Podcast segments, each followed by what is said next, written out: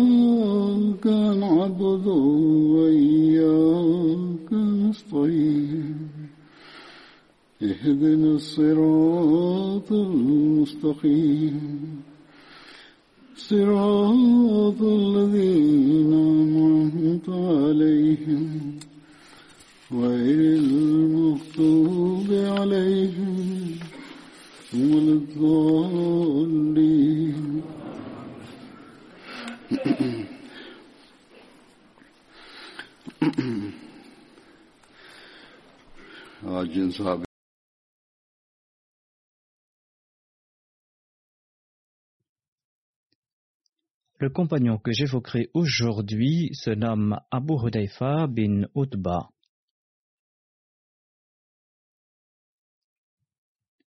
Son nom d'emprunt était Abu Hudayfa, et son nom d'origine était Hushem ou Hashim ou Kais, Hissel, Issel ou Hiksam selon les différents récits.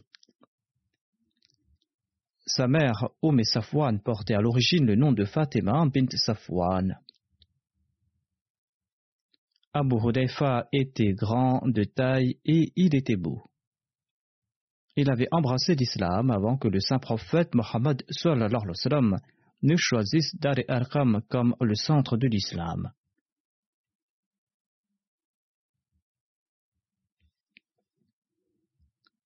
Abu Hudayfa faisait donc partie des tout premiers musulmans.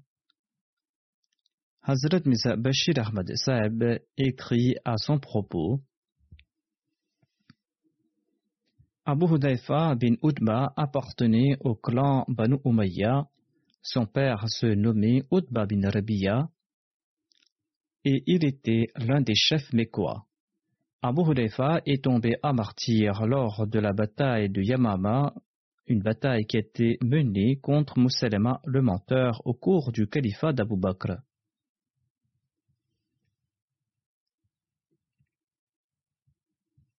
Abu Hudayfa avait participé aux deux émigrations en Abyssinie.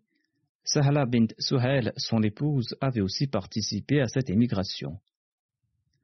J'avais déjà évoqué le pourquoi et le comment de cette immigration en Abyssinie en mentionnant d'autres compagnons du saint prophète Mohammed lui. J'en fais mention ici de nouveau brièvement. Hazrat Mizabashir Ahmad Sahib présente cet événement en puisant dans différents recueils de l'histoire et des livres de hadith. J'en mentionne ici quelques points. Il déclare à ce sujet quand la souffrance des musulmans a atteint son apogée et que la persécution des Korachites a pris de l'ampleur. Le saint prophète Mohammed à lui a demandé à ceux parmi les musulmans qui avaient les moyens de migrer en Abyssinie, en ajoutant que le roi de l'Abyssinie était un roi juste et que personne n'est persécuté dans son royaume.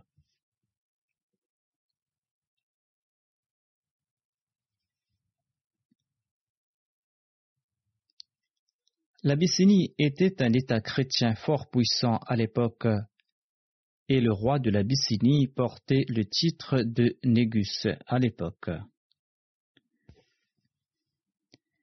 l'Arabie entretenait des relations commerciales avec l'Abyssinie. À l'époque de cette émigration, le nom propre du négus de l'époque était Ashama. Il était un roi réputé pour son équité, son intelligence et sa puissance. Quand les malheurs des musulmans se sont aggravés, eh bien, le saint prophète Mohammed lui a demandé à ceux qui en avaient les moyens de migrer en Abyssinie.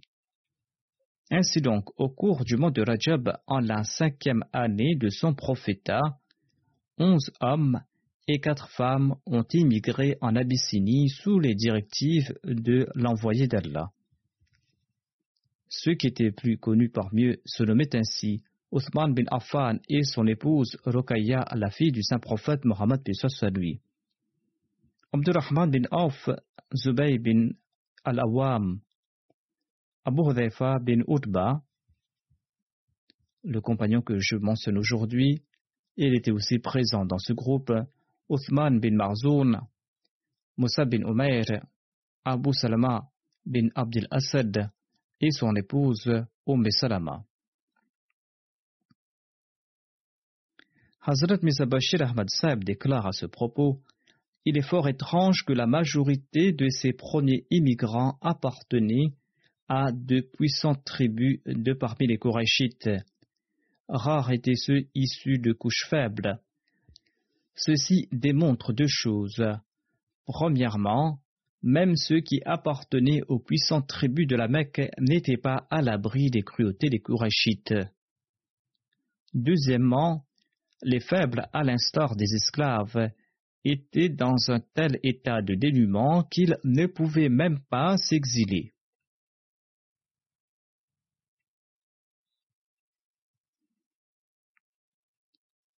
Les immigrants ont mis le cap vers le sud pour atteindre Shaïba, le port d'Arabie à l'époque. Par la grâce d'Allah, ils ont trouvé là-bas un navire de commerce en partance pour l'Abyssinie. Et ils ont embarqué dans cet navire en toute sécurité. Une fois en Abyssinie, les musulmans ont vécu dans une grande sérénité, ayant prié tout au long de leur voyage pour être à l'abri des cruautés des Korachites.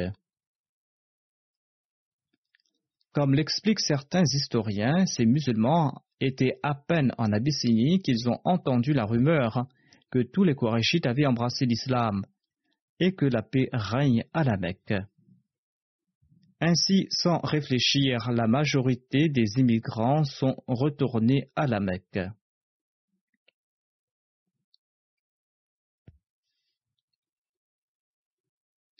Hazrat Mizabashir Ahmad explique le comment et le pourquoi de cette rumeur en ces termes. Il tire ses conclusions en puisant dans différentes annales de l'histoire. Il déclare cette rumeur complètement fausse et infondée était répandue probablement par les Korachites pour faire retourner les immigrés d'Abyssinie et les mettre en difficulté. En fait, à y regarder de plus près, cette rumeur et le récit du retour des immigrés semblent en soi sans fondement. Cependant, s'il est considéré comme vrai, l'incident signalé dans divers hadiths pourrait être caché sous la surface. Le Sahib al-Bukhari mentionne qu'une fois le saint prophète Mohammed lui avait récité des versets de la Surat al-Najm dans la cour de la Kaaba. En cet instant, de nombreux chefs de mécréants étaient également présents, ainsi que des musulmans. Lorsque le saint prophète Mohammed lui termina sa récitation de la Surat al-Najm, il tomba en prosternation et avec lui, tous les autres musulmans ainsi que les mécréants tombèrent en prosternation. Les hadiths n'évoquent pas la raison de la prosternation des mécréants,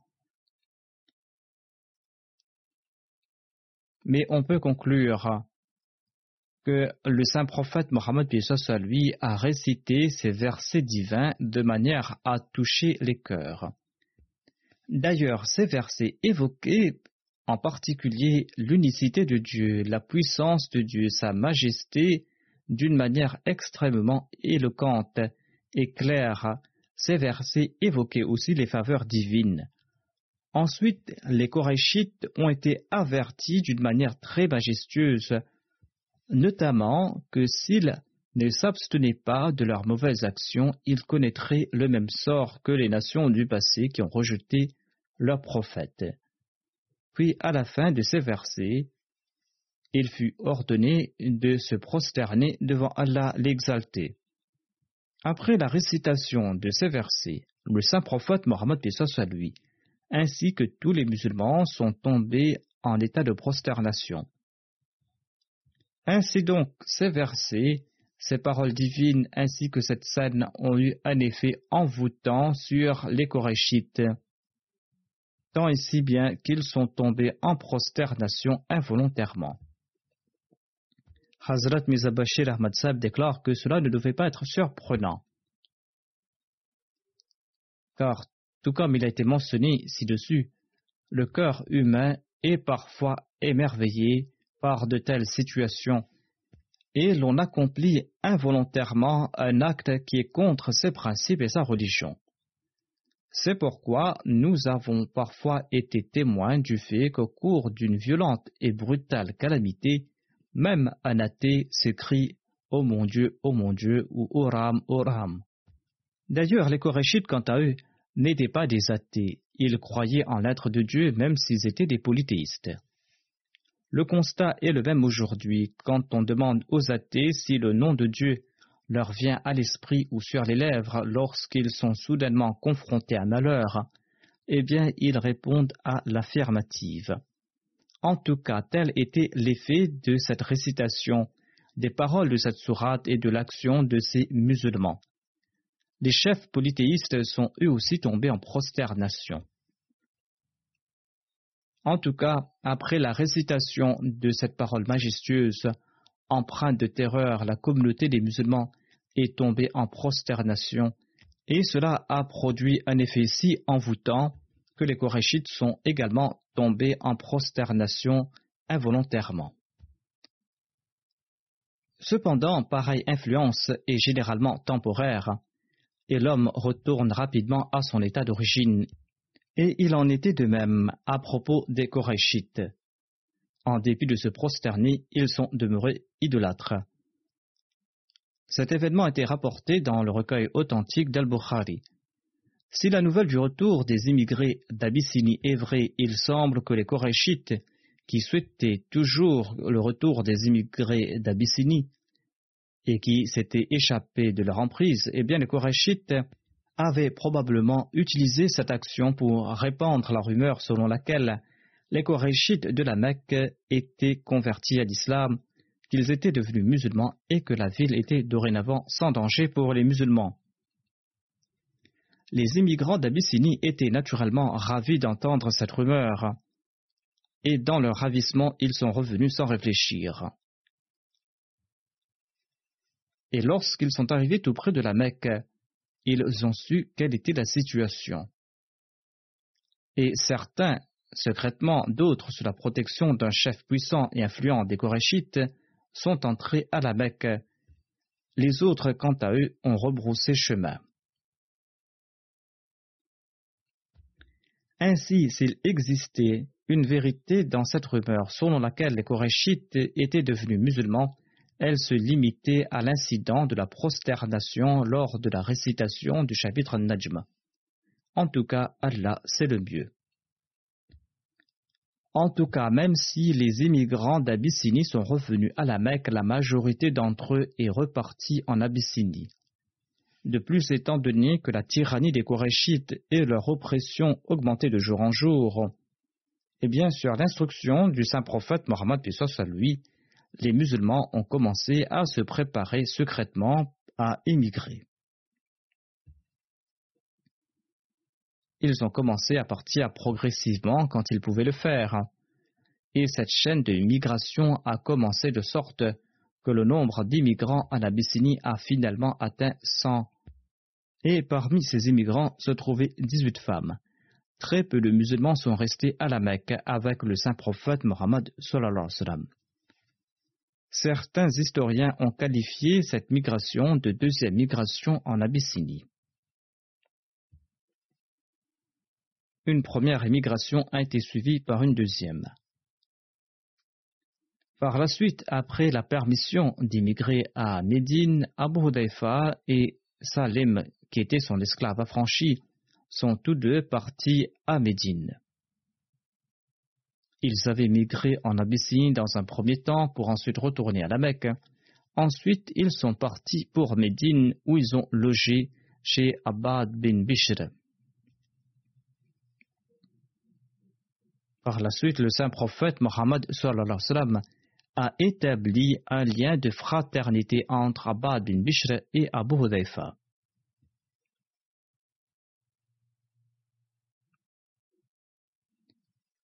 Abu Hudayfa avait participé à l'expédition d'Abdullah bin Jahash. Je présente quelques détails ainsi que l'arrière-plan de cette expédition à la lumière des explications fournies dans l'ouvrage Sirat Khatam al-Nabiyyin.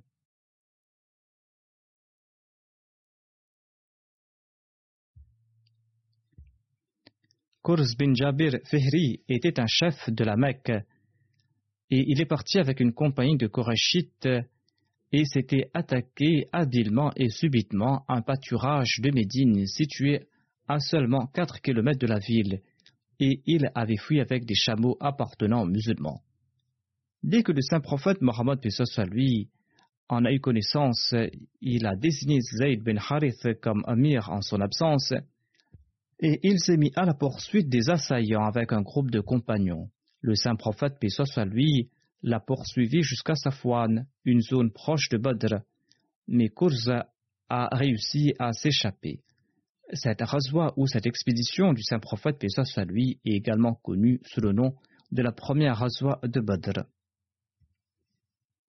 Ce raid de Kurz bin Jabir n'était pas un simple pillage commis par des Bédouins.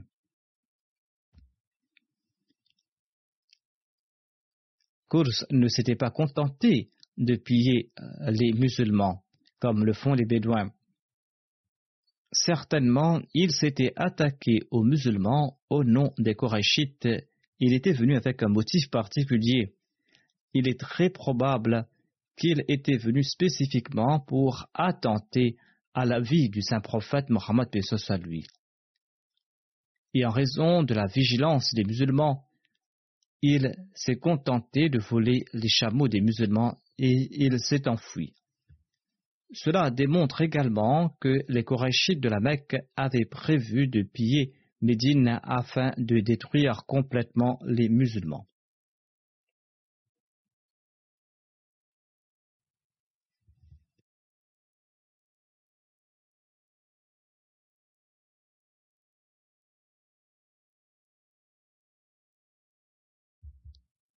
Naturellement, l'attaque soudaine de Kurs bin Jabir avait terrifié les musulmans.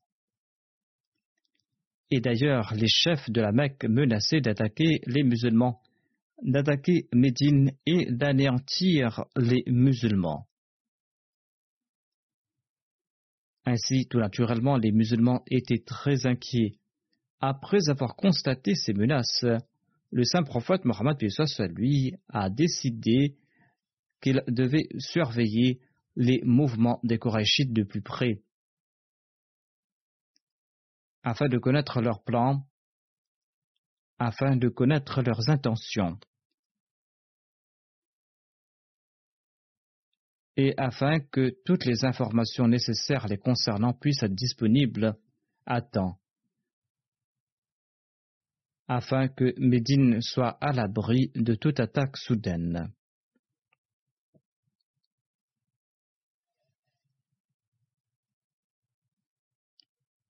À cette fin, le saint prophète Mohammed lui a rassemblé un groupe de huit muhajirin. Par sagesse, il a choisi pour ce groupe des hommes appartenant aux diverses tribus des Korachites, de sorte qu'il soit plus facile d'obtenir des renseignements sur les complots des Korachites. Le saint prophète Mohammed lui a nommé son cousin paternel Abdullah bin Jahash au poste de commandant de ce détachement. Abu Hudayfa en faisait partie. Afin de s'assurer que la mission principale de ce détachement soit gardée secrète même aux masses musulmanes, le saint prophète Mohammed soit lui n'a même pas informé le commandant de cette expédition où il sera envoyé et quel était le but de sa mission. Au moment de leur départ, le saint prophète leur a remis une lettre scellée et il a dit au chef Cette lettre contient les instructions nécessaires à votre intention. Ayant parcouru une distance de deux jours de Médine dans telle direction, ouvrez la lettre et agissez conformément aux instructions stipulées.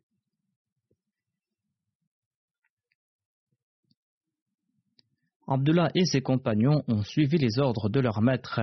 Après avoir parcouru deux jours de voyage de Médine, Abdullah a ouvert les instructions du saint prophète, paix à lui, qui étaient les suivantes.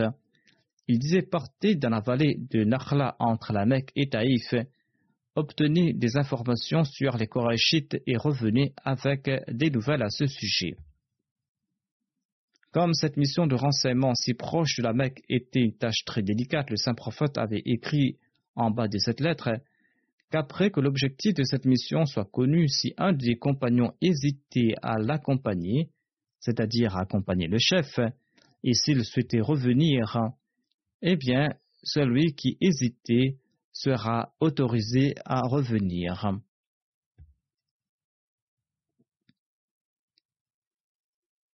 Abdullah, le chef de l'expédition, a lu ses instructions à ses compagnons qui ont unanimement affirmé Nous nous présentons volontiers à ce service. Ensuite, ce détachement s'est rendu à Nakhla. Saad bin Abi Waqas et Utba bin Razwan ont tous deux perdu leurs chameaux en cours de route et ils se sont séparés de leurs compagnons. Malgré tous leurs efforts, ils n'ont pas été en mesure de rejoindre leurs compagnons. Et il ne restait que six personnes dans ce détachement. Et ces six personnes sont arrivées à Nakhla et ils ont commencé leur mission, qui était de s'informer sur les intentions des mécréants de la Mecque.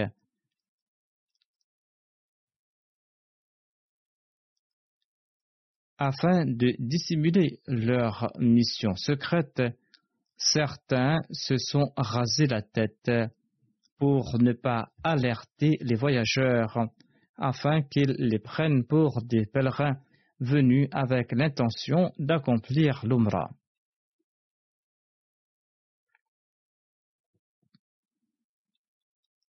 Cependant, ces musulmans étaient à peine sur place qu'une petite caravane de Koréchites passa par là soudainement.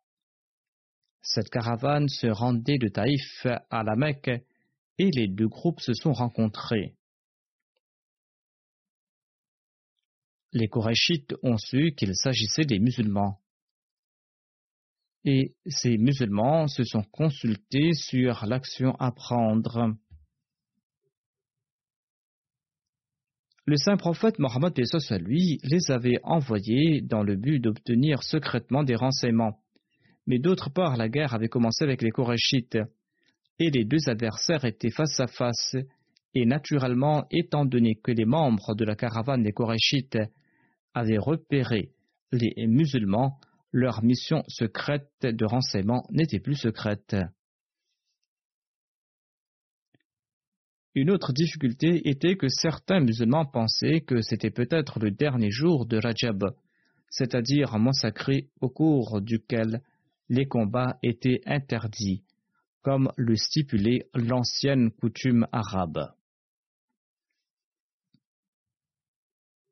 D'autres pensaient que le mois de Charban avait déjà commencé.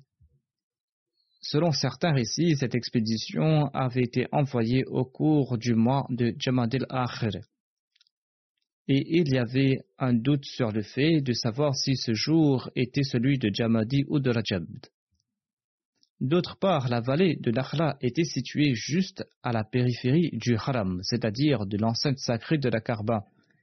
Et il était évident que si une décision n'était pas prise ce jour-là, la caravane entrera dans le Haram le lendemain, dont le caractère sacré était définitif. Par conséquent, en tenant compte de tous ces facteurs, les six musulmans ont décidé d'attaquer la caravane et de capturer ou de tuer ses membres. Par conséquent, ils ont lancé une attaque au nom d'Allah, causant la mort d'un homme appelé Amr bin al-Hadrabi. Deux autres parmi les Korachites ont été capturés, mais le quatrième individu s'est échappé. Et les musulmans n'ont pas réussi à l'appréhender.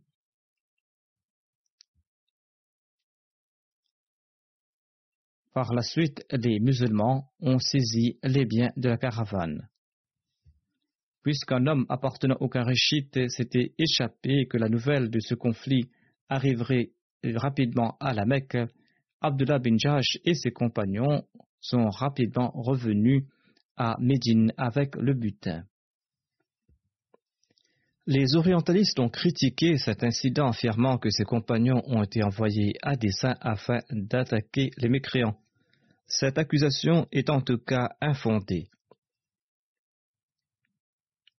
Le saint prophète Mohammed Pesos à lui, quant à lui, était très en colère lorsqu'il a su à propos de l'attaque lancée par les musulmans. Et il a déclaré à ces personnes Je ne vous avais pas permis de vous battre au cours du mois sacré. Et le saint prophète Mohammed Pesos à lui a refusé de prendre une part du butin.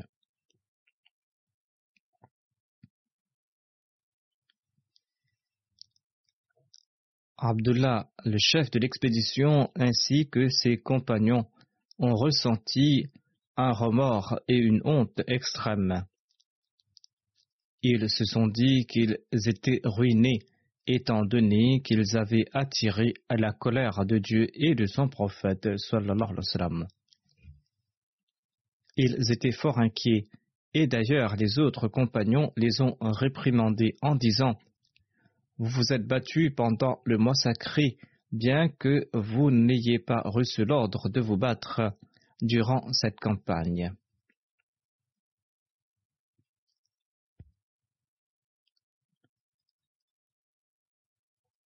D'autre part, les Korachites ont également soulevé un tollé en disant que les musulmans avaient violé la sainteté du mois sacré.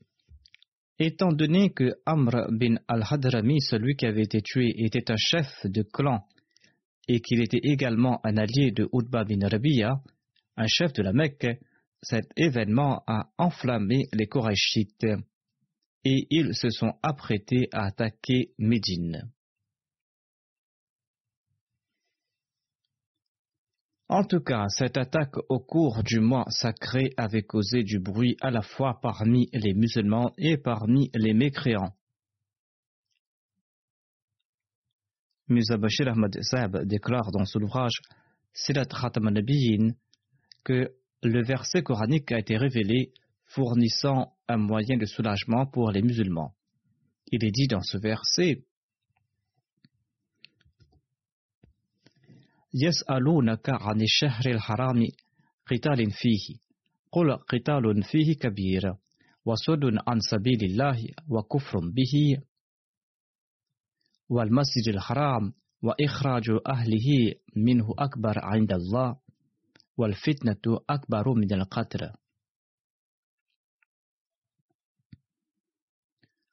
ولا يزالون يقاتلونكم حتى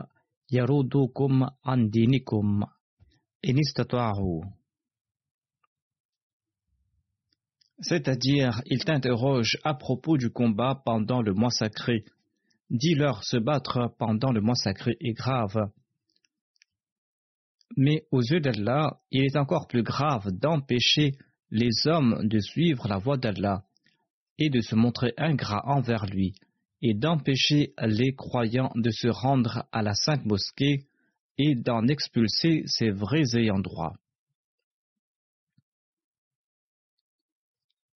Et d'ailleurs, la persécution est un crime encore plus grave que le fait de tuer.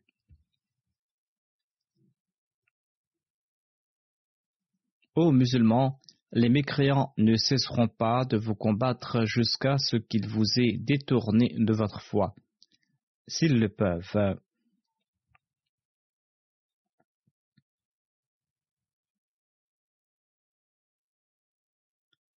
Selon l'histoire, les chefs des Korachites menaient leur propagande sanguinaire même pendant les mois sacrés.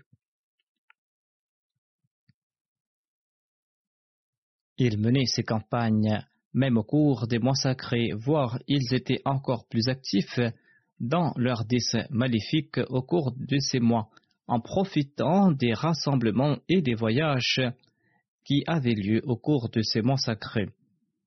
Et en outre, de manière éhontée, afin de se satisfaire, ils réarrangeaient l'ordre des mois sacrés, les mois sacrés qui étaient connus sous le nom de Nassi.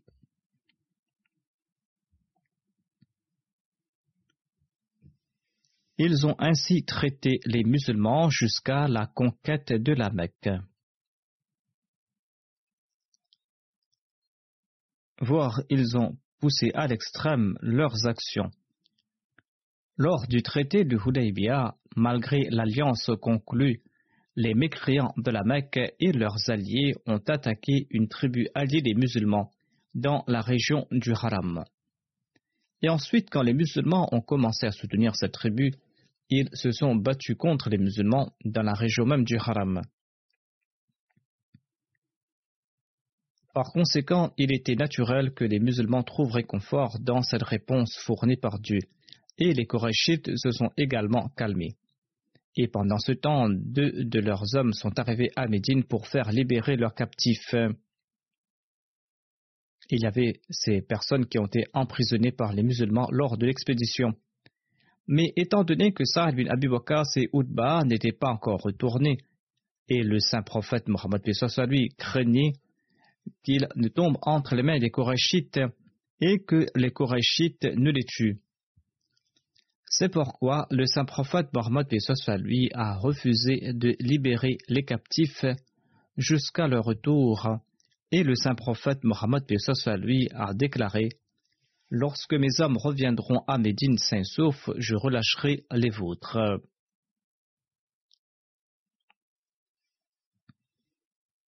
Ainsi donc, lorsque ces deux musulmans sont retournés à Médine, le saint prophète Mohammed lui a libéré les deux captifs contre rançon.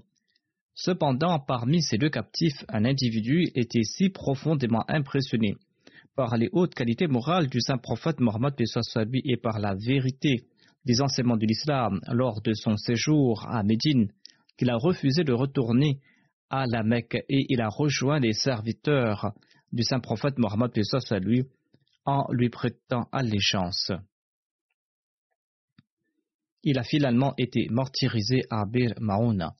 Il s'appelait Hakam bin Kisan. Si on convertissait des gens par la violence et par la force, il n'aurait pas ainsi accepté l'islam.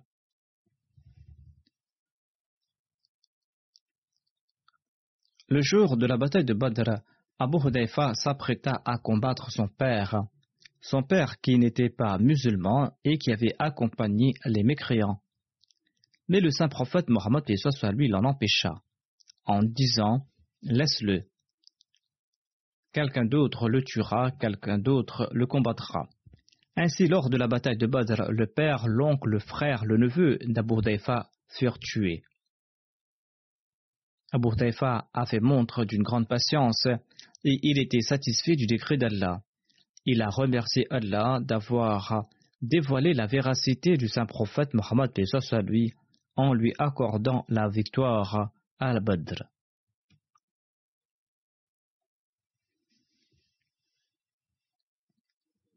Ibn Abbas relate ceci à ce propos. Il dit le jour de la bataille de Badr, le saint prophète Mohammed lui a ordonné de ne pas tuer Abbas si jamais on le combattait parce qu'il avait été contraint de prendre part à la bataille. Il fallait tout simplement l'emprisonner et pas le tuer. Abu Hudayfa a commenté à ce sujet à un de ses compagnons et pas directement au saint prophète Mohammed lui.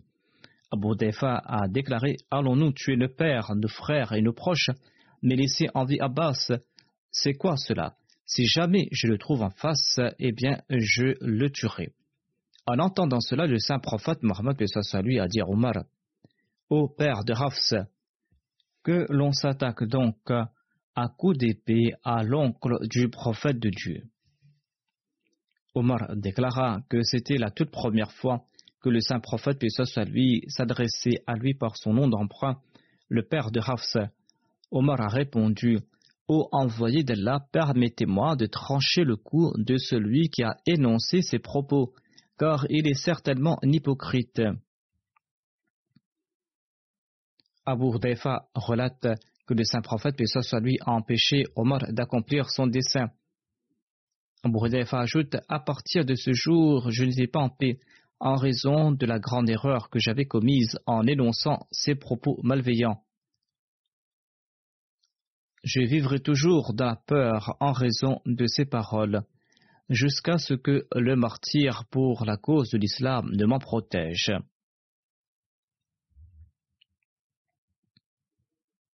Ainsi donc, l'on rapporte que Abu Hudayfa tomba en martyr le jour de la bataille de Yamama.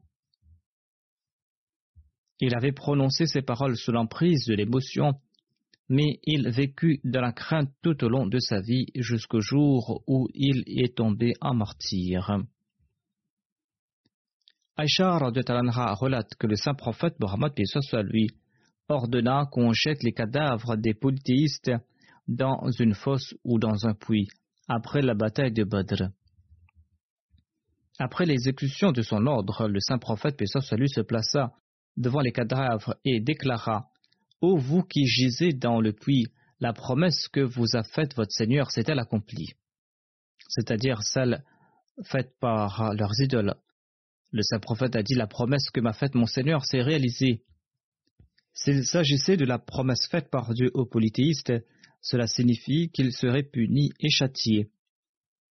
En tout cas, le saint prophète, paix soit lui, a déclaré La promesse que m'a faite mon Seigneur s'est accomplie c'est-à-dire qu'il punira les polythéistes et qu'ils n'auront pas le dessus sur moi. Les compagnons du saint prophète, paix soit lui, ont demandé Ô prophète d'Allah, êtes-vous en train de parler à des cadavres? Le saint prophète Mohammed, soit lui, a répondu Ils ont su que la promesse que vous a faite votre Seigneur s'est accomplie. Le visage d'Abu Hudayfa s'assombrit quand on jeta les cadavres dans le puits car son père en faisait partie. Le saint prophète Mohammed soit lui lui demanda Ô Abu Hudayfa, par Allah, on dirait que le sort réservé à ton père t'a déplu. Voilà la question que le saint prophète lui lui a posée. Abu Hudayfa répondit Ô envoyé d'Allah, par Allah, je n'ai aucun doute sur Allah et sur son messager. Or, mon père était tolérant, véridique et un bon conseiller. Il croyait qu'il avait raison et il n'avait aucune mauvaise intention. Je souhaitais qu'Allah le guide vers l'islam avant sa mort. Or, j'étais triste quand j'ai constaté qu'il n'en sera pas ainsi et qu'il a connu une mort pareille. Sur ce, le saint prophète Mohammed lui pria en faveur du bien-être d'Abu Hudayfa. Abu Hudayfa avait participé à toutes les batailles menées par le saint prophète Mohammed lui et il est tombé à martyr lors de la bataille de Yamama au cours du califat d'Abu Bakr à l'âge de 53 ans ou de 54 ans.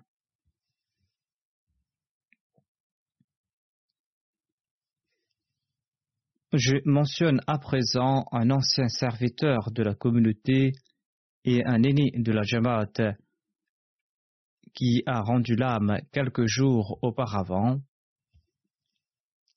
Il s'agit du professeur Saoud Ahmad Khan Saheb Delvi.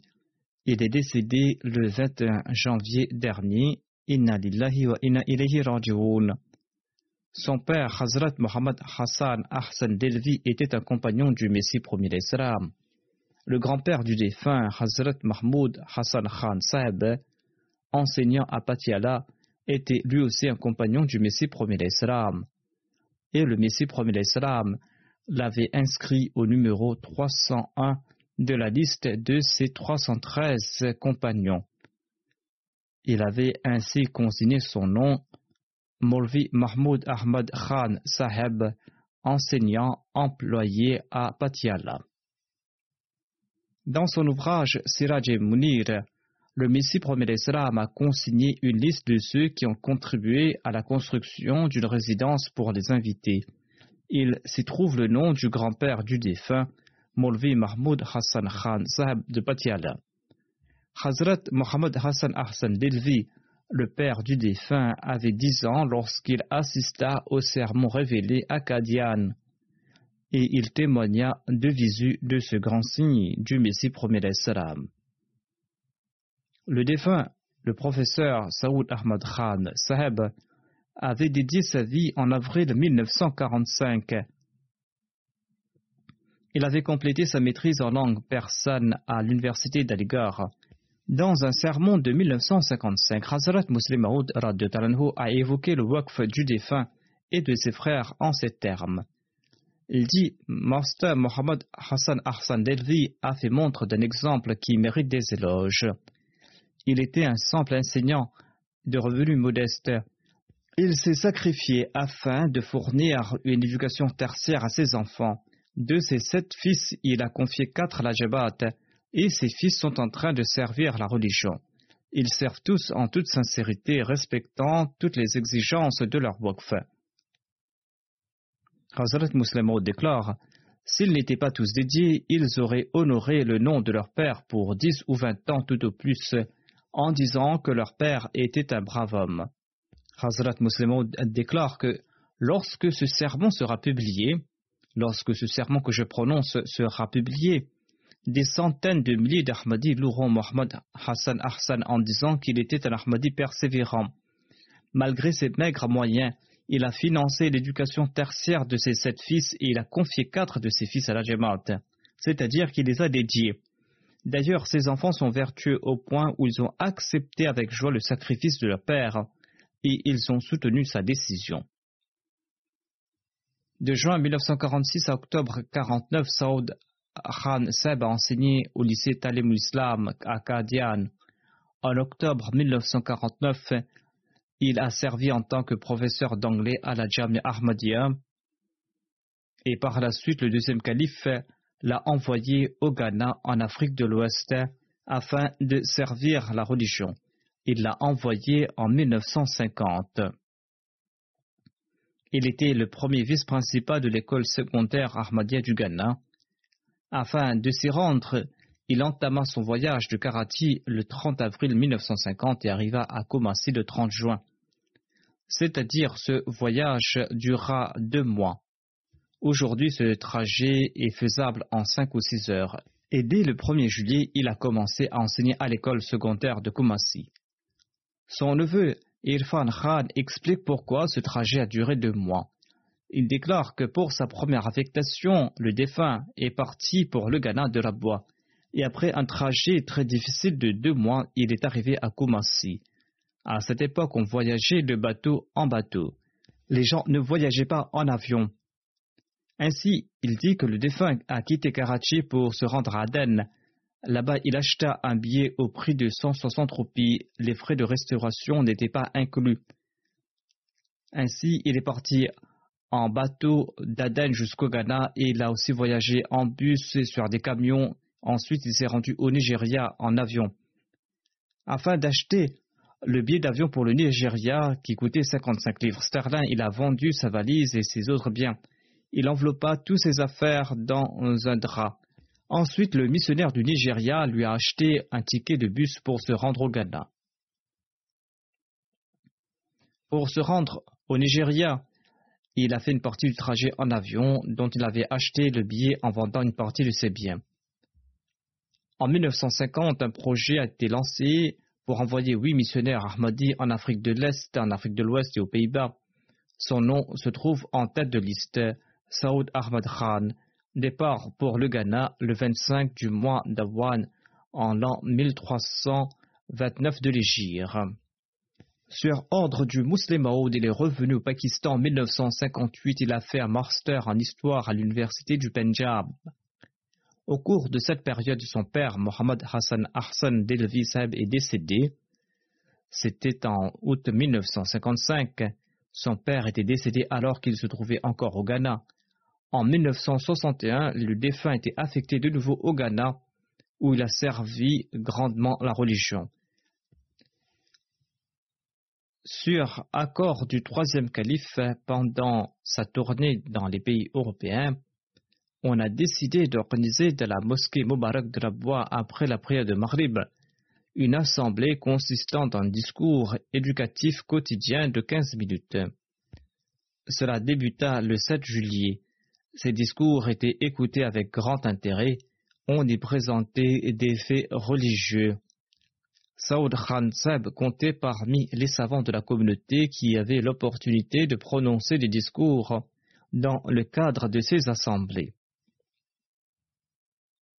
Lorsque le système de traduction des discours de la Jalsa Salana a été mis en place, le défunt a eu l'honneur de traduire les discours du troisième calife en langue anglaise. Il a rendu ce service jusqu'à la dernière Salana de Rabwa.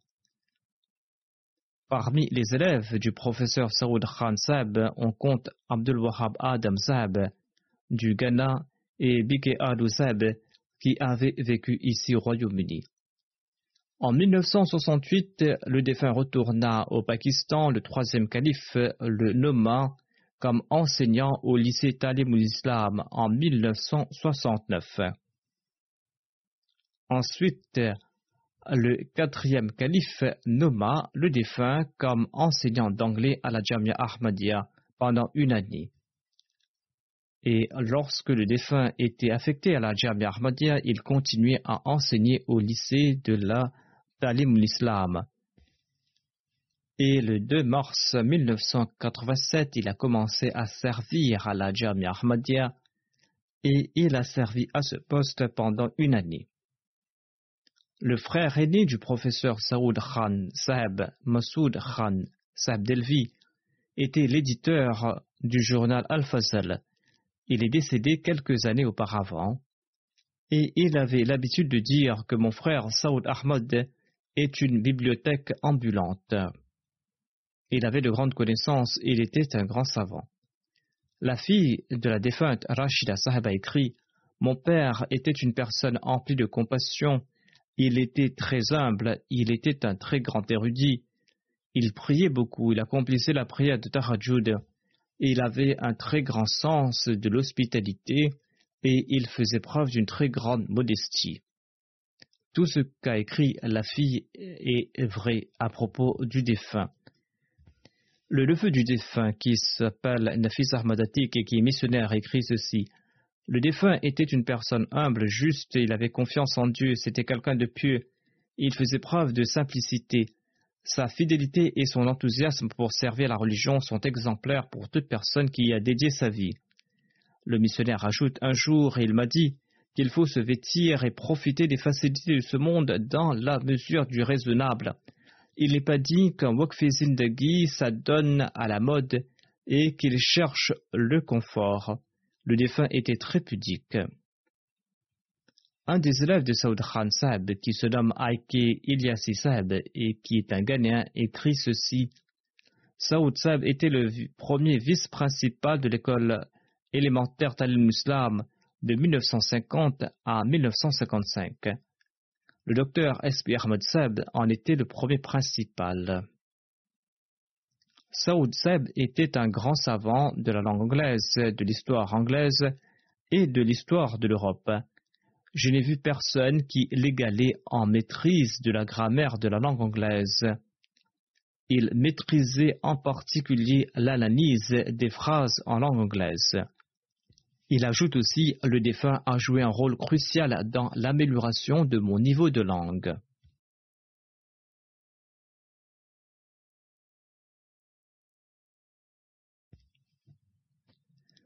Mobashir Ayazab, le principal de la section senior de la Jamia de Rabwa, écrit Le professeur Saoud Khan était une personne humble, sage et savante. J'étais étudiant quand il enseignait à la Jamia et jusqu'à la dernière année de la Jamia, je l'ai vu se rendre à l'heure à la classe. Il enseignait jusqu'à la dernière minute. Les étudiants tentaient de les distraire par diverses discussions afin de ne pas étudier, mais il évitait cela d'une très belle manière, non en étant sévère envers les élèves, et il continuait son enseignement. Mubashir Ayazab ajoute J'ai remarqué que le défunt avait une grande considération à l'égard des étudiants qui avaient dédié leur vie. Si jamais dans la salle de classe il devait faire preuve de sévérité pour appeler quelqu'un à l'ordre, il le faisait en préservant son honneur. Au tout début, lorsqu'on préparait les toutes premières émissions de la MTA, Saoud Khan avait participé à des émissions sur la vie du saint prophète. Il était déjà à un âge avancé, mais en dépit de cela, il préparait lui-même l'intégralité des émissions avec beaucoup d'efforts, et il répartissait les questions entre nous. Il écrivait toutes les questions de ses mains.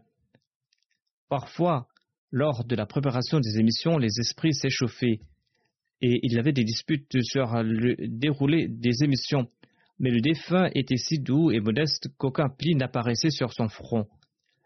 On avait l'impression qu'aucune parole amère n'avait été portée à son oreille. Il souriait légèrement et reprenait en toute sérénité l'enregistrement de l'émission. Après le décès du professeur Saoud Khan Saab, son voisin, qui se nomme Fazal Ilahi Malik Saab, a éclaté en sanglots en déclarant que tout le monde n'a pas la chance d'avoir un tel voisin comme lui. Le défunt était une personne très simple et emplie de connaissances.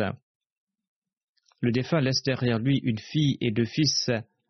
Un de ses fils se nomme Saad, Saoud Saab et il sert comme président d'une Jamaat ici au Royaume-Uni.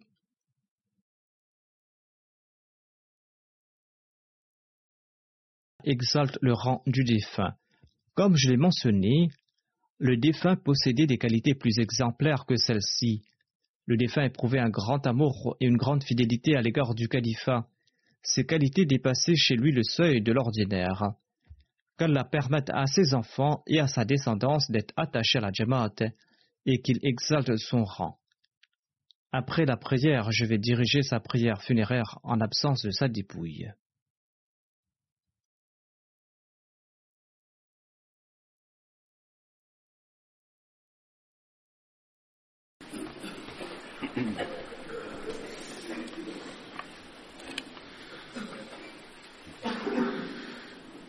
الحمد لله الحمد لله نحمده ونستعينه ونستغفره ونؤمن به ونتوكل عليه ونعوذ بالله من شرور أنفسنا ومن سيئات أعمالنا من يهده الله فلا مضل له ومن يضلل فلا هادي له ونشهد أن لا إله إلا الله ونشهد أن محمدا عبده ورسوله عباد الله رحمكم الله.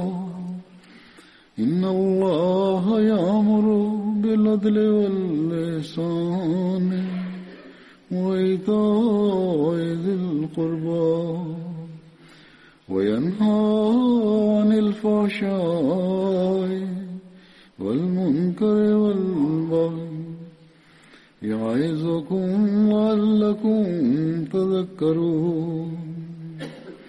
اذكروا الله يذكركم وادعوه يستجب لكم ولذكر الله أكبر.